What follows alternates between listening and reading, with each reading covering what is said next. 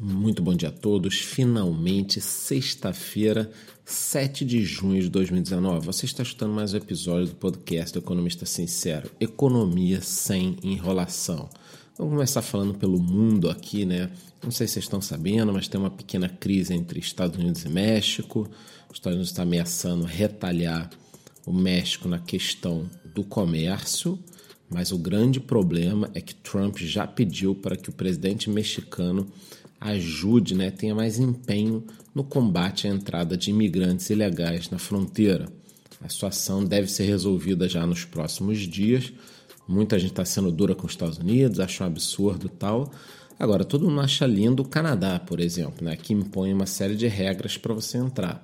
Você tem que ter ponto disso, ponto daquilo, falar inglês, ter diploma, é questão de filhos, idade, e todo mundo acha lindo. Então, por que, que quando os Estados Unidos pede alguns requisitos para que você entre de forma legal, todo mundo acha que eles são um bando de racistas e tudo mais. Então acho que tem que ter calma. Os Estados Unidos têm sim o direito de escolher quem entra no seu país, o direito é deles.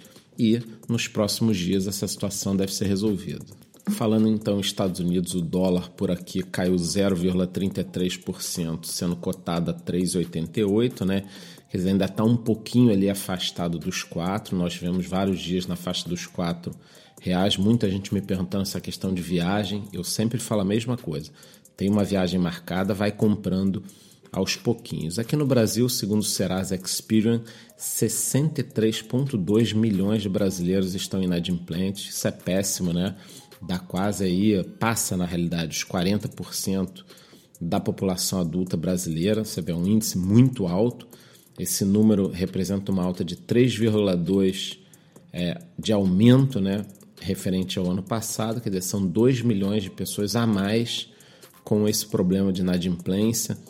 Isso só vai ser resolvido com mais emprego, crescimento econômico, e para que isso aconteça, a gente precisa da reforma da Previdência. Ela vai sair, eu sempre falo aqui, vai ser uma reforma próxima ou acima de um trilhão de reais. E falando em reforma, Brasil tudo, foi ventilada um boato aí, né? De que o Brasil estaria estudando uma moeda em conjunto com a Argentina. Gente, imagina Brasil e Argentina com uma moeda única, o desespero que seria.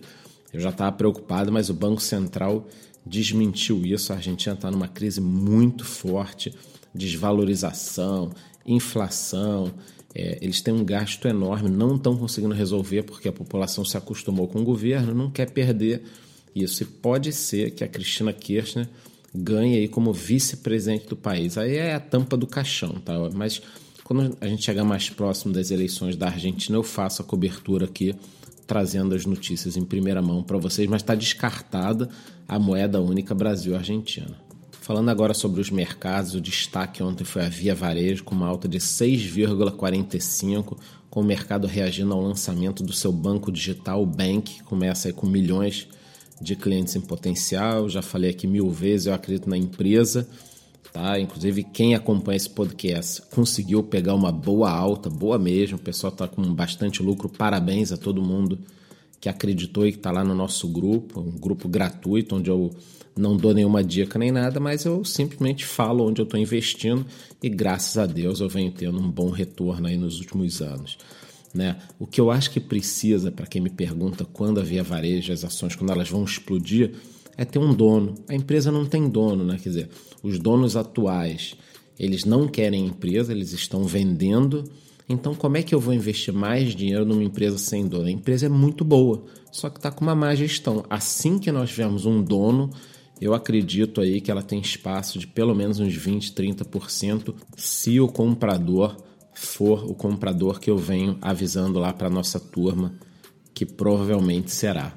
E puxando aí, pegando o gancho né, dessa questão do banco digital da Via Varejo, das Casas Bahia, né? Esse mercado de banco e fintech ele está muito agitado, vai sacudir o mundo. Nos Estados Unidos, o JP Morgan está fechando o seu banco digital, o fim não deu certo. Tem gente que consegue fazer, tem gente que não consegue. Tiveram alguns bancos aqui no Brasil que lançaram, fizeram um barulho e já acabaram com seu banco digital. Lá nos Estados Unidos, agora o JP Morgan acabou. Nós sabemos que é o futuro. Esse mercado não será da mesma forma. Na Índia estão usando né, aplicativos para fazer isso. Aqui o Itaú lançou o IT. Não gostei muito do nome, não, mas está lançando também o seu, chama IT. Né? É, Para quem também não está sabendo, o Itaú está fechando 400 agências. Quer dizer, o futuro é digital. O presente é digital, mas o futuro é muito mais digital, sem agência. A startup Nubank deve receber um novo aporte, pode valer talvez 10 bilhões de dólares, a segunda startup mais valiosa do mundo. Quer dizer, esse mercado está mudando. A única garantia que a gente tem é que daqui a cinco anos vai ser tudo muito diferente. Os players, né, os participantes do mercado não serão esses que estão aí hoje. Em relação ao mercado de criptomoedas, nós não temos tanta novidade assim, mas o Bitcoin, que lá atrás chegou a 9 mil dólares, há uma ou duas semanas, caiu para a faixa dos 7 mil, mas já voltou para os 8 mil dólares. Lembrem-se de que eu avisei aqui que ele poderia estar tá pegando fôlego para subir de novo, tem uma alta aí de 2% nas últimas 24 horas. O mercado de criptoativos é assim e a gente sabe, volatilidade é vida. Quem tem estômago para aguentar ganha dinheiro dessa forma. Então, Bitcoin está aí hoje cravado nos 8 mil dólares. Bom, e para encerrar aqui o nosso podcast, até para que você possa ir trabalhar logo, afinal de contas, os boletos não vão se pagar sozinhos, né?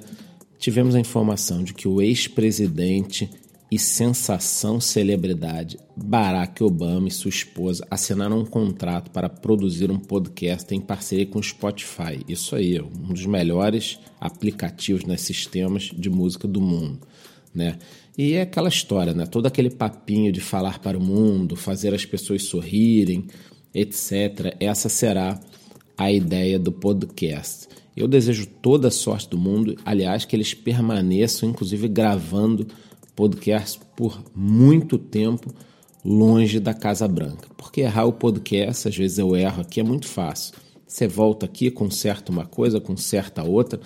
Agora, fazer um, muita cagada durante oito anos na Casa Branca é difícil resolver e eu espero que o Obama fique muito longe da Casa Branca pelos próximos anos, porque o Obama, como presidente americano, é um excelente podcaster. Com isso, eu me despeço de vocês. Espero que todos tenham um excelente final de semana.